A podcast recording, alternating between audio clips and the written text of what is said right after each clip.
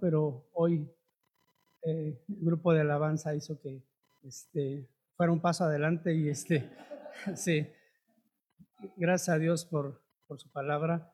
Gracias a Dios, Robert, por tu vida. Eh, qué buen devocional.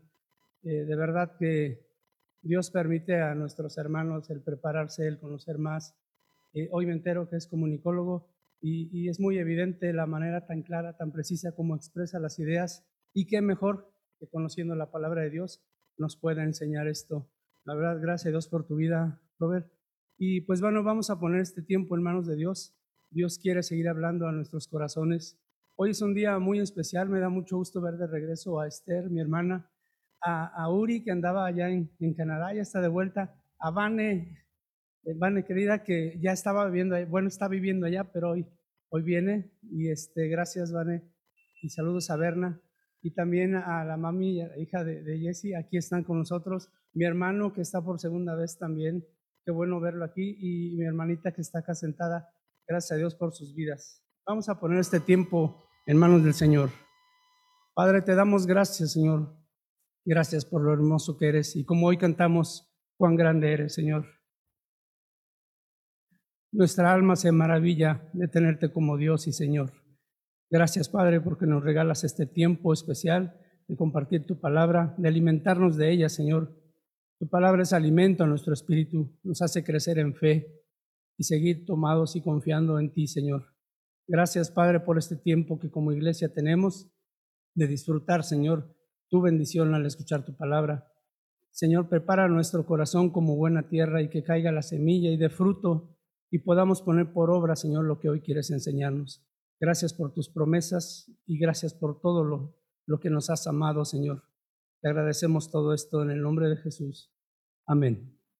Bueno, mis hermanos, para quienes nos acompañen por primera vez o, no estén familiarizados con lo que estamos estudiando, hemos estado eh, estudiando la carta a los Efesios y hoy vamos a, a ver nuevamente versículo 13 y 14, pero desde una perspectiva distinta y, la próxima semana ya comenzaremos con otro más.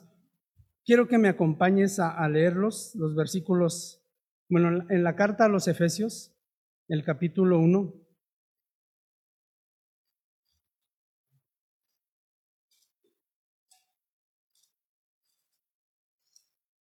Dijera, Meni, ya escucho sus Biblias ahí, este, aún las electrónicas. No.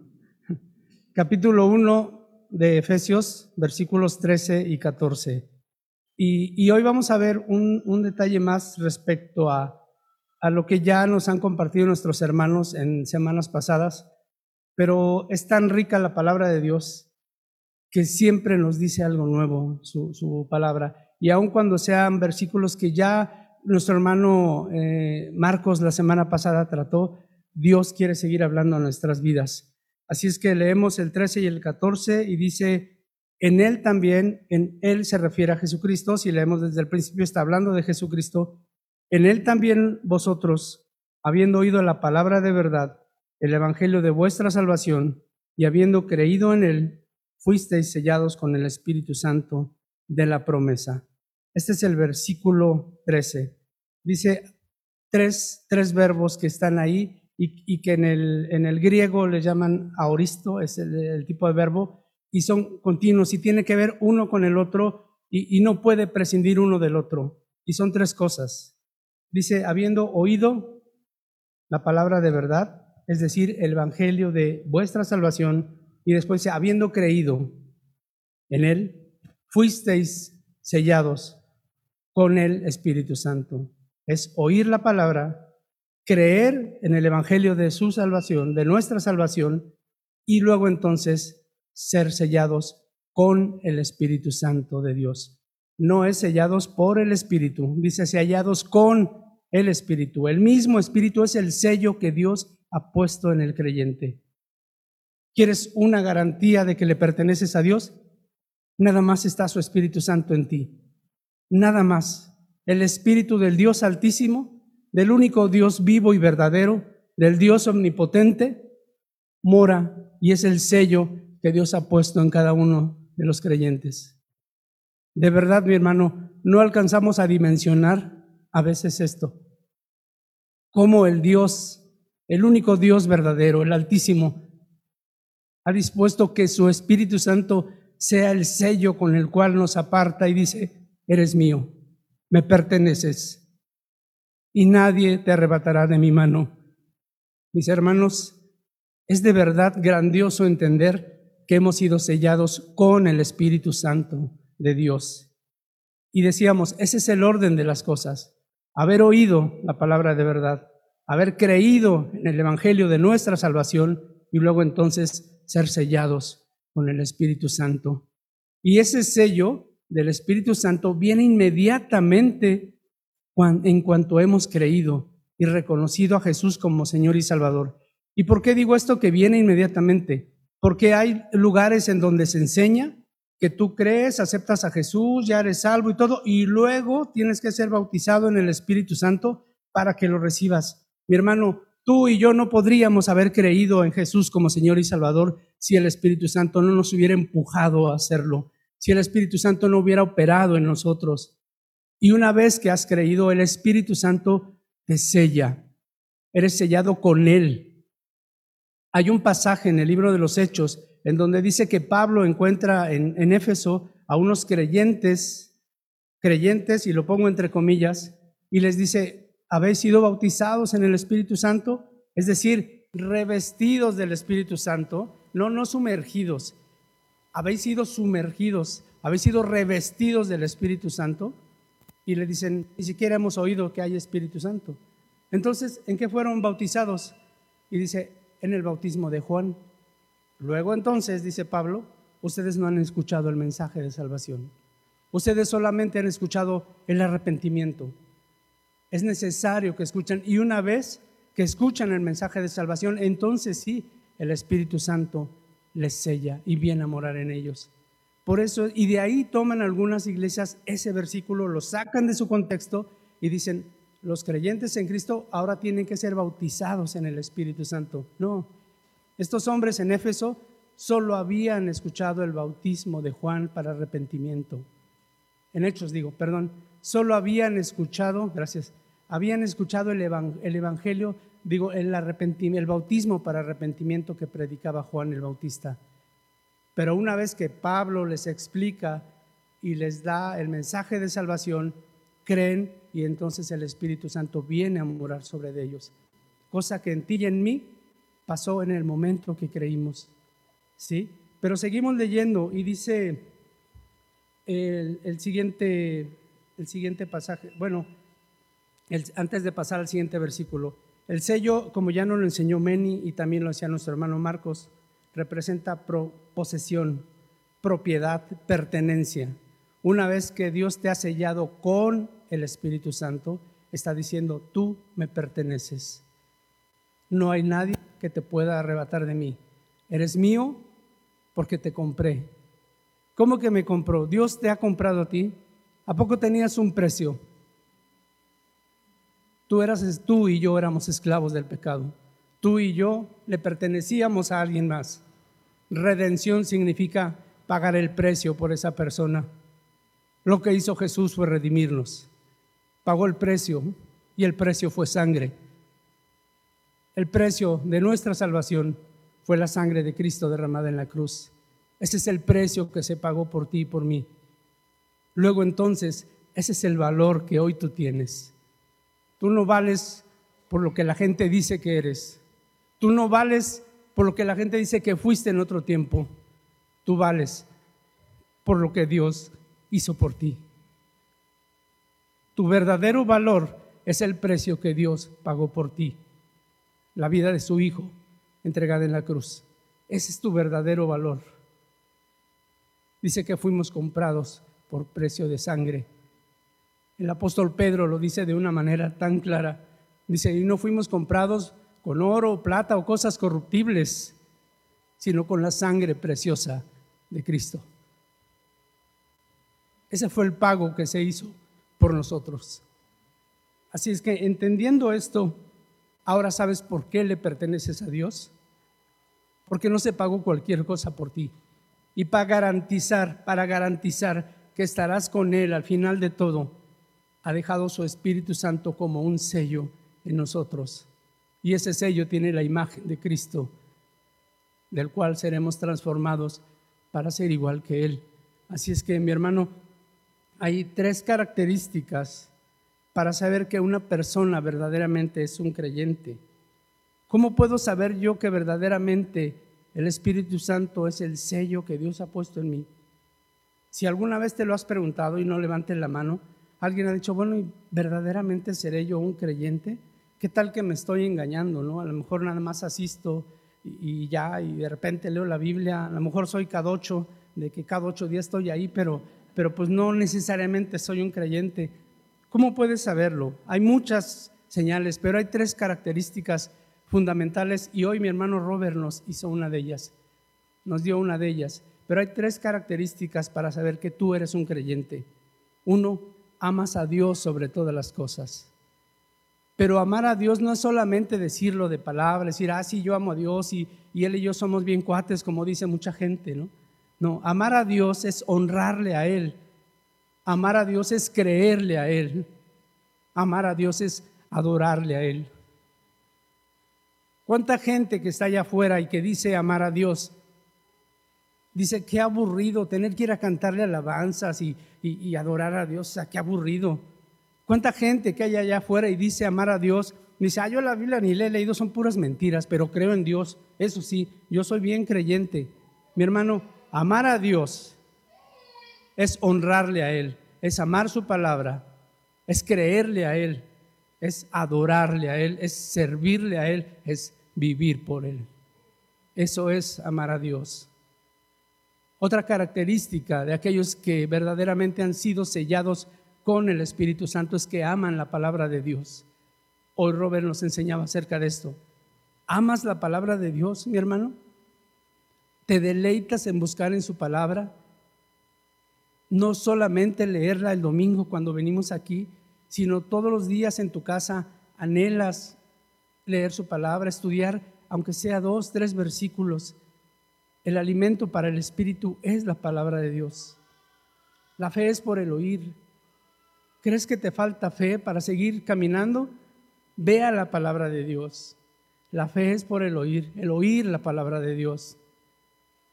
Mi hermano, tenemos que seguir buscando a Dios todos los días. Y otra característica de aquellos que son hijos de Dios, que han sido sellados con el Espíritu Santo, es que aman a sus hermanos, aman a la iglesia, aman al cuerpo de Cristo.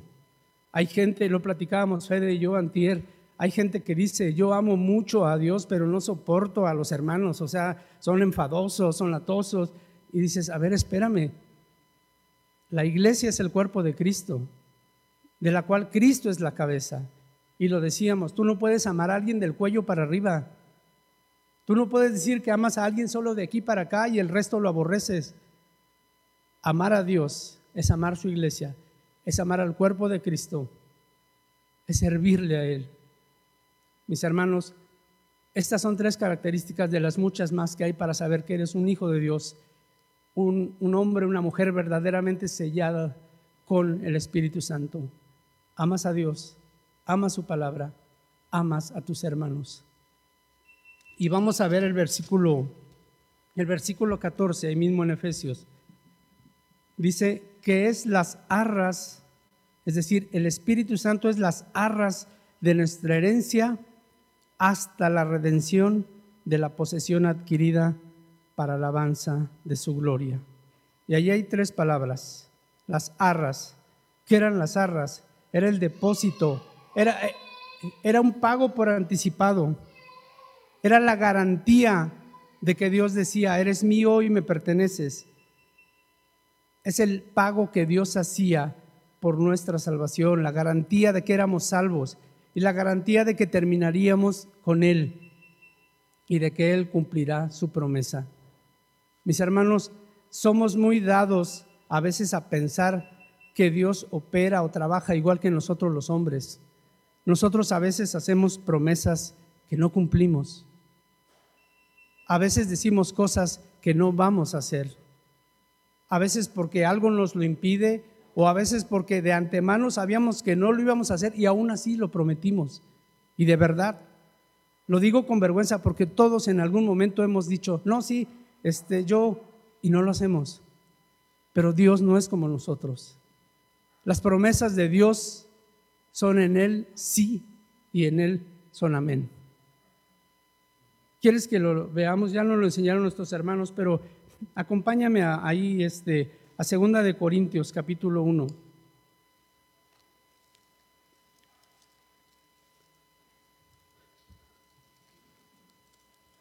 ¿Cómo puede un creyente estar seguro de su salvación? ¿Cómo puedo saber que verdaderamente soy salvo? ¿Sabes cómo lo puedo saber? Porque no dependió de mí, que soy fluctuante y que puedo estar mintiendo.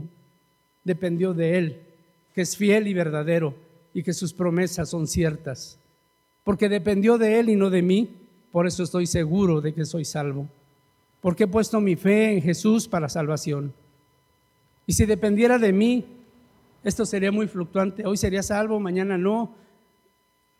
Pero gracias a Dios que mi salvación depende total y absolutamente de lo que Él dijo y de lo que Él hizo. Segunda de Corintios 1:20 dice, ah, no sé si estoy bien, sí, sí, porque todas las promesas de Dios son en Él, no dice en el sí, no, son en Él, en Dios, o en Jesús, son en Él sí y en Él amén, por medio de nosotros, para la gloria de Dios. Y el que nos confirma con ustedes, con vosotros, en Cristo, y el que nos ungió, ¿quién es? Es Dios, quien nos ungió. ¿En qué manera? La unción es el Espíritu Santo, ya puso nuestros, su sello en nosotros. Dice el 22, el cual también nos ha sellado y nos ha dado las arras del Espíritu en nuestros corazones. ¿Cuál es la seguridad de mi salvación? En que Él lo prometió. Mi seguridad de salvación no depende de lo que yo soy o de lo que yo hago. Depende de lo que Él es y de lo que Él hizo. Depende de lo que Él dijo.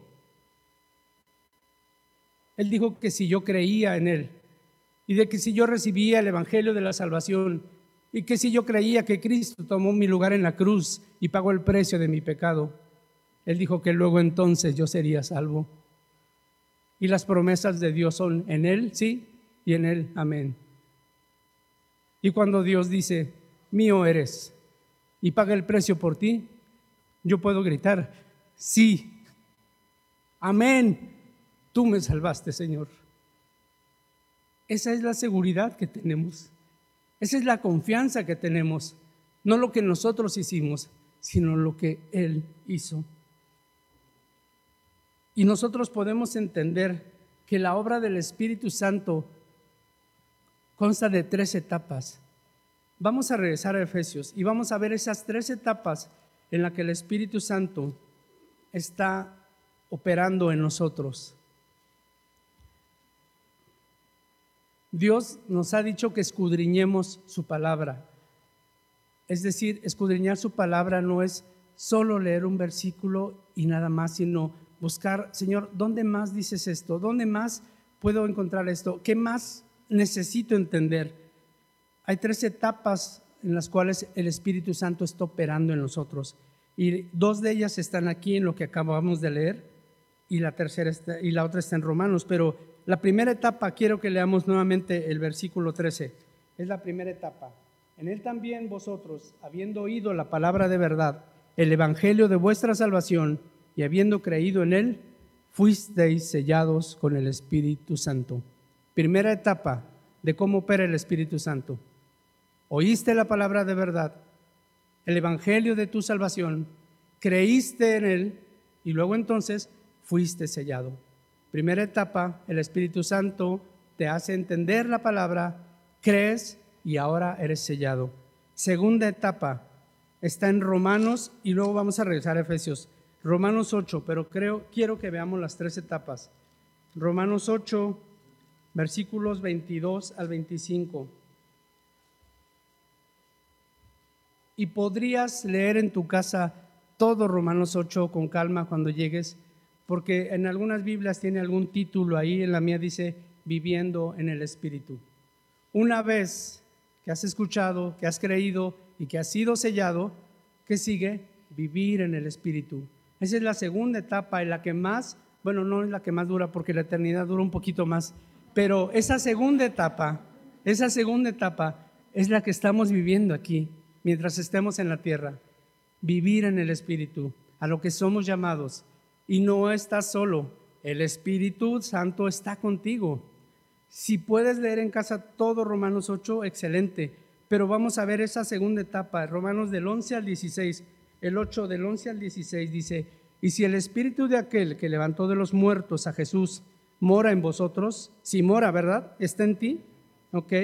El que levantó de los muertos a Cristo Jesús, vivificará también vuestros cuerpos mortales por su Espíritu que mora en vosotros. Así que, hermanos, deudores somos, no a la carne, para que vivamos conforme a la carne, porque si vivís conforme a la carne, moriréis. Mas si por el Espíritu hacéis morir las obras de la carne, viviréis. Porque todos los que son guiados por el Espíritu de Dios, estos, estos son hijos de Dios. No son efectos este, que que mandamos poner para que impactara esto, algo se cayó. Porque todos los que son guiados por el Espíritu de Dios, estos son hijos de Dios. Pues no habéis recibido el espíritu de esclavitud para estar otra vez en temor, sino que habéis recibido el espíritu de adopción por el cual clamamos, Abba Padre. Papito, dice ahí, el espíritu mismo da testimonio a nuestro espíritu de que somos hijos de Dios. Entonces, la primera etapa, como opera el Espíritu Santo, es oyes, crees y eres sellado. La segunda etapa, vives conforme el Espíritu. Vives en el Espíritu y no en la carne. A eso somos llamados. Obviamente, mi hermano, mientras estemos en este cuerpo de muerte, vamos a seguir fallando y vamos a seguir flaqueando de repente, pero somos instados a vivir en el Espíritu dice la carta a los Gálatas, hablando Pablo a los Gálatas, que manifiestas son las obras de la carne. Bueno, vamos a leerlo, porque no quiero decir cosas que no son. Gálatas, está un poquito antes de Efesios, Gálatas 5. ¿Sí? Esa es la segunda etapa a la cual el Espíritu Santo opera en nosotros. Una vez que somos salvos, una vez que somos sellados con el Espíritu, ahora debemos vivir por el Espíritu. Dice Pablo en el versículo 16, ya estamos ahí, Gálatas 5, 16, digo pues, andad en el Espíritu y no satisfagáis los deseos de la carne, porque el deseo de la carne es contra el Espíritu y el del Espíritu es contra la carne, y estos se oponen entre sí para que no hagáis lo que quisierais pero si sois guiados por el Espíritu, no estáis bajo la ley. Esta es la segunda etapa. Dios nos llama a vivir en el Espíritu y no satisfaciendo los deseos de nuestra carne. Y ese es el, el, trabajo día a día del Espíritu Santo en nosotros. Empujarnos a decir, esto no te conviene, Javier, esto no es lo que más te edifica, esto te aparta de, la ruta, esto te lleva lejos del Señor. Tú tienes que andar en esto. El Espíritu Santo está ahí como guía para nosotros. Ah, ¿Alguna vez han visto los Juegos Paraolímpicos? Eh, y hay dentro de las competencias de los Juegos para personas con capacidades diferentes, hay pruebas de atletismo y, y hay carreras. Y tú dices, ¿cómo va a correr una persona ciega? ¿Cómo es que no se va a extraviar en el camino? Así estaríamos tú y yo corriendo en esta vida si no tuviéramos a un atleta guía pegado a nosotros. El atleta ciego que está compitiendo lleva a un atleta guía atado a su mano y ambos corren juntos. Y el atleta guía le va diciendo, ahora das vuelta a la izquierda, empieza a girar hacia la izquierda, ahora aprieta más fuerte.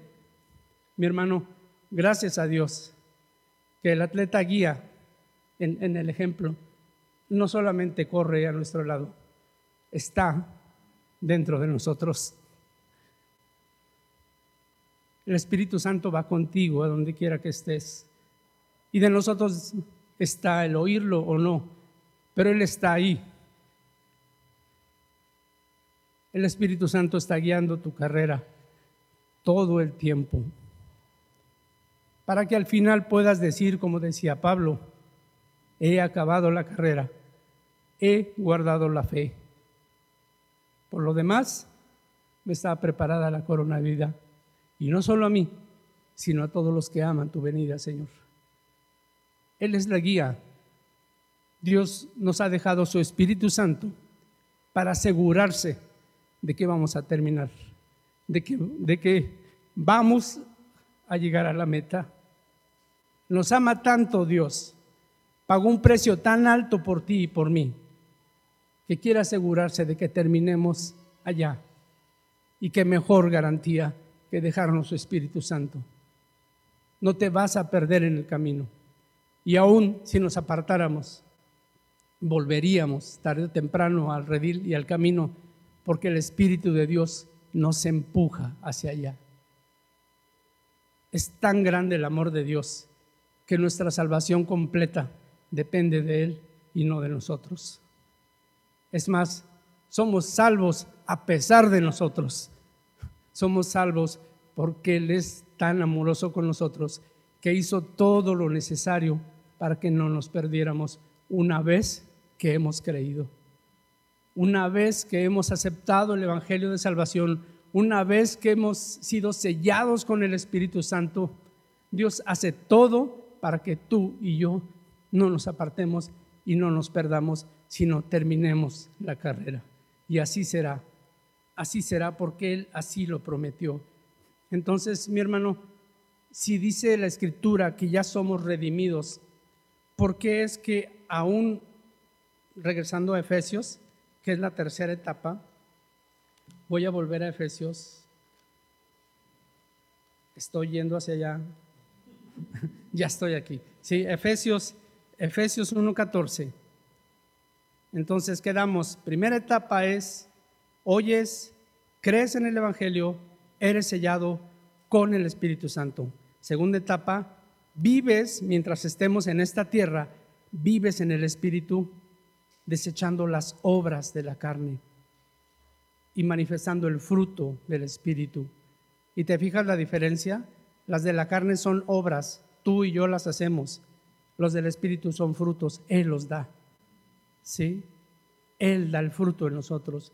Yo no produzco amor, paz, no. Eso lo hace el Espíritu Santo, es el fruto en mí. Lo que yo podría hacer son las obras, fornicación, inmundicia, lascivia, lujuria, hechicería. Esas son las obras de la carne. Pero el Espíritu Santo da fruto en nuestras vidas. Y la tercera etapa es el versículo 14 de Efesios. Aquí solo nos platica el principio y el fin. Pero el versículo 14 dice que es las arras de nuestra herencia hasta la redención de la posesión adquirida para alabanza de su gloria. Y aquí veíamos ese día, ¿por qué dice hasta? ¿Ustedes recuerdan las preposiciones en la, escuela? A, ante, bajo, con, contra de. Hasta es una y para es otra. Y, y aquí está hasta. Dice que el Espíritu Santo es las arras, que el Espíritu Santo es la garantía de nuestra herencia hasta la redención de la posesión adquirida. ¿Que no somos redimidos ya? Espiritualmente sí. Tu alma ya ha sido redimida. Cuando tú le entregaste tu vida a Cristo, tu alma ha sido redimida. Pero esa alma va a necesitar un cuerpo y este no le sirve. Falta eso. Falta la redención de tu cuerpo. Hemos de recibir un cuerpo glorificado como el de Jesús para que entonces sí esta alma que ha sido redimida por Dios pueda morar en ese cuerpo en este volvería a pecar y volvería a hacer lo malo. Es necesario que estos cuerpos sean redimidos. ¿Y de dónde es aquello se irá? No es mía, es de Dios. Acompáñame a leerlo. Está en Romanos, Romanos 8. Romanos 8, y es continuación de lo que les decía de vivir en el Espíritu. Romanos 8 y leemos del 22 al 25 y dice, porque sabemos que toda la creación gime a una y aún está con dolores de parto hasta ahora, y no solo ella, sino que también nosotros mismos, que tenemos las primicias del Espíritu, nosotros también gemimos dentro de nosotros mismos, esperando la adopción, la redención de nuestro cuerpo. Y después agrega, porque en esperanza fuimos salvos, es decir, tú y yo hoy sabemos que somos salvos, tenemos esa esperanza, pero la esperanza que se ve no es esperanza, porque lo que alguno ve, ¿a qué esperarlo? O sea, yo sé por la esperanza que tengo que soy salvo, pero mi cuerpo dice otra cosa. Pero algún día este cuerpo también será transformado y la redención será completa en ti y en mí, cuando el Señor venga y nos transforme.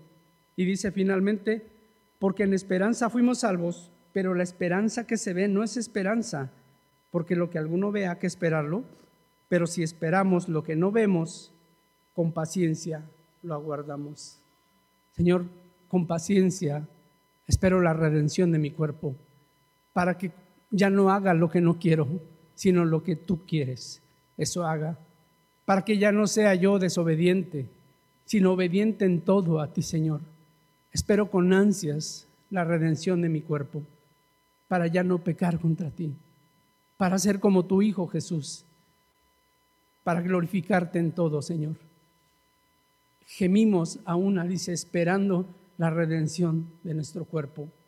Hay gente que se preocupa mucho por tener el mejor cuerpo y no es malo ir al gimnasio, no es malo comer sano, pero mi hermano, con este cuerpo no te vas a ir. Este cuerpo no lo vas a tener allá. Olvídate de ese six pack que tienes aquí marcado.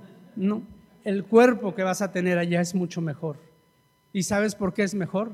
Yo no sé qué forma tendrá, pero es mejor porque no peca.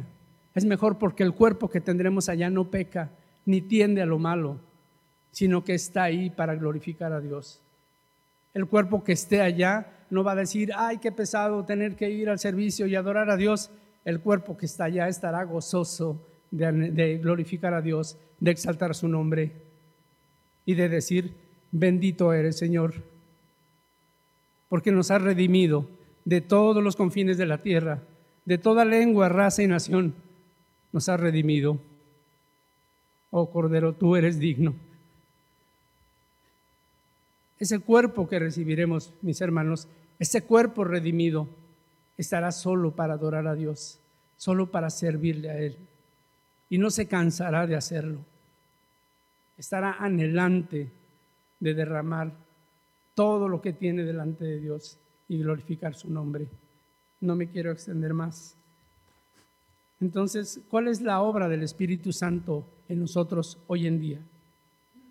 Y hay muchos versículos que podríamos dar, mis hermanos, pero por cuestión de tiempo lo voy a hacer breve.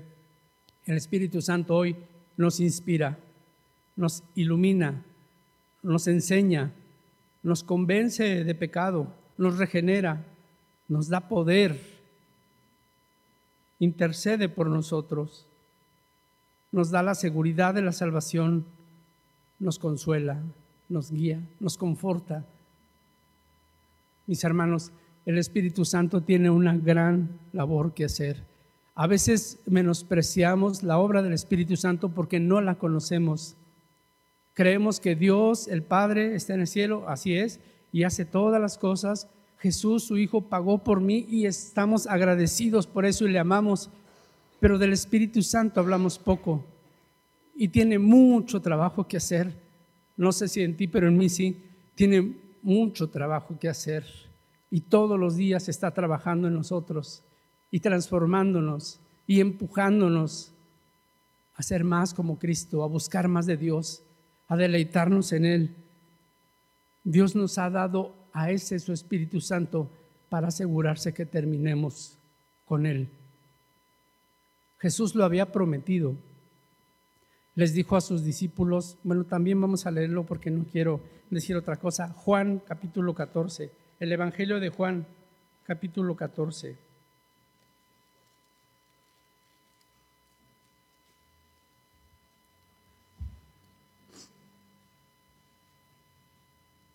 Y, hasta también el versículo 15 tiene que ver con lo que hoy nos enseñaba Robert. Dice, si me amáis, guardad mis mandamientos.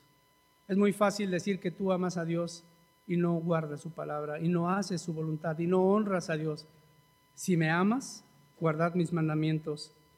Y dice Jesús, y yo rogaré al Padre, y os dará otro consolador para que esté con vosotros para siempre.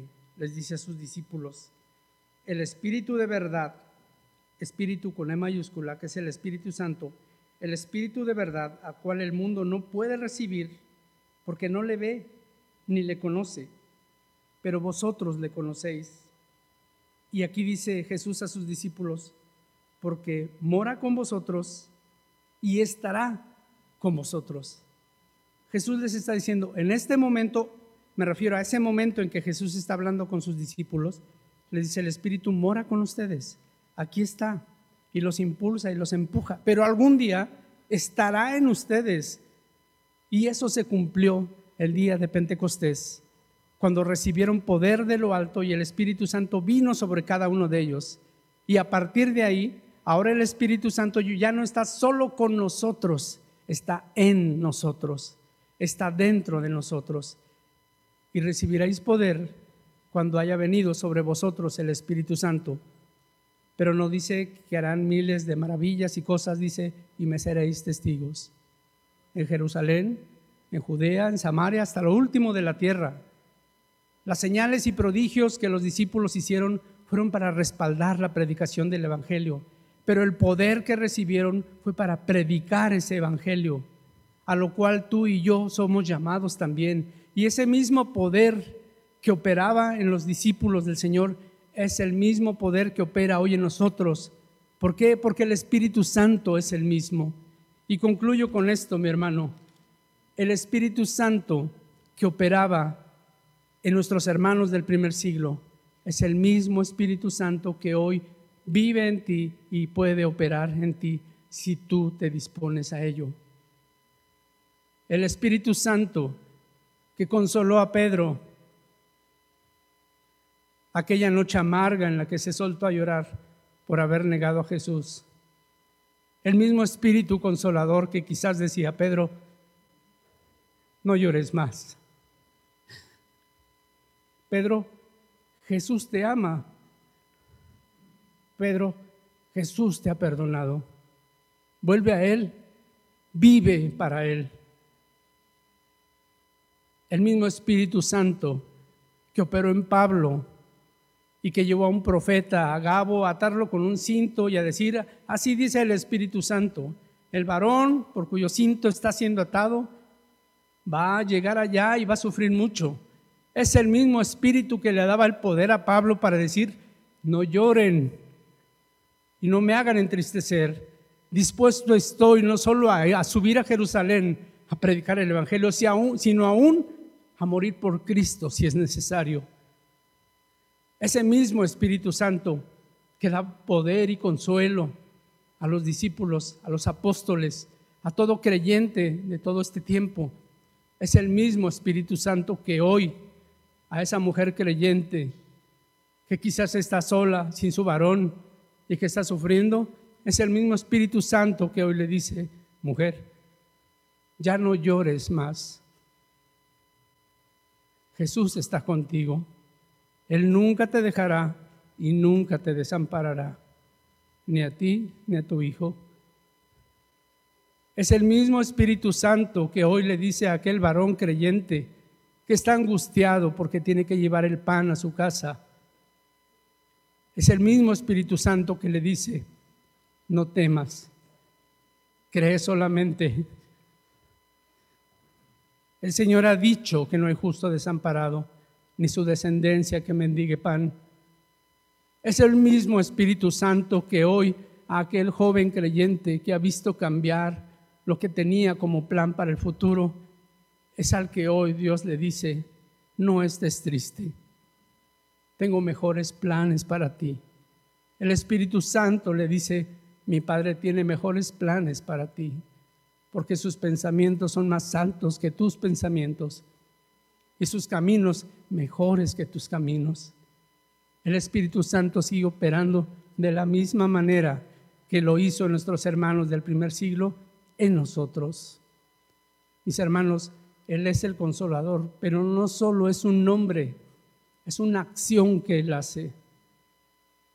quieres consuelo a tu tristeza, ve a la palabra de Dios, ora a Dios y dentro de las funciones del Espíritu Santo está interceder.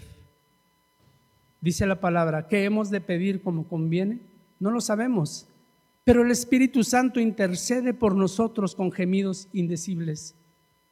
Mi hermano, cuando yo me pongo de rodillas a orar, muy seguramente no sé pedir lo que más me conviene, pero gracias a Dios, porque su Espíritu Santo sí lo sabe.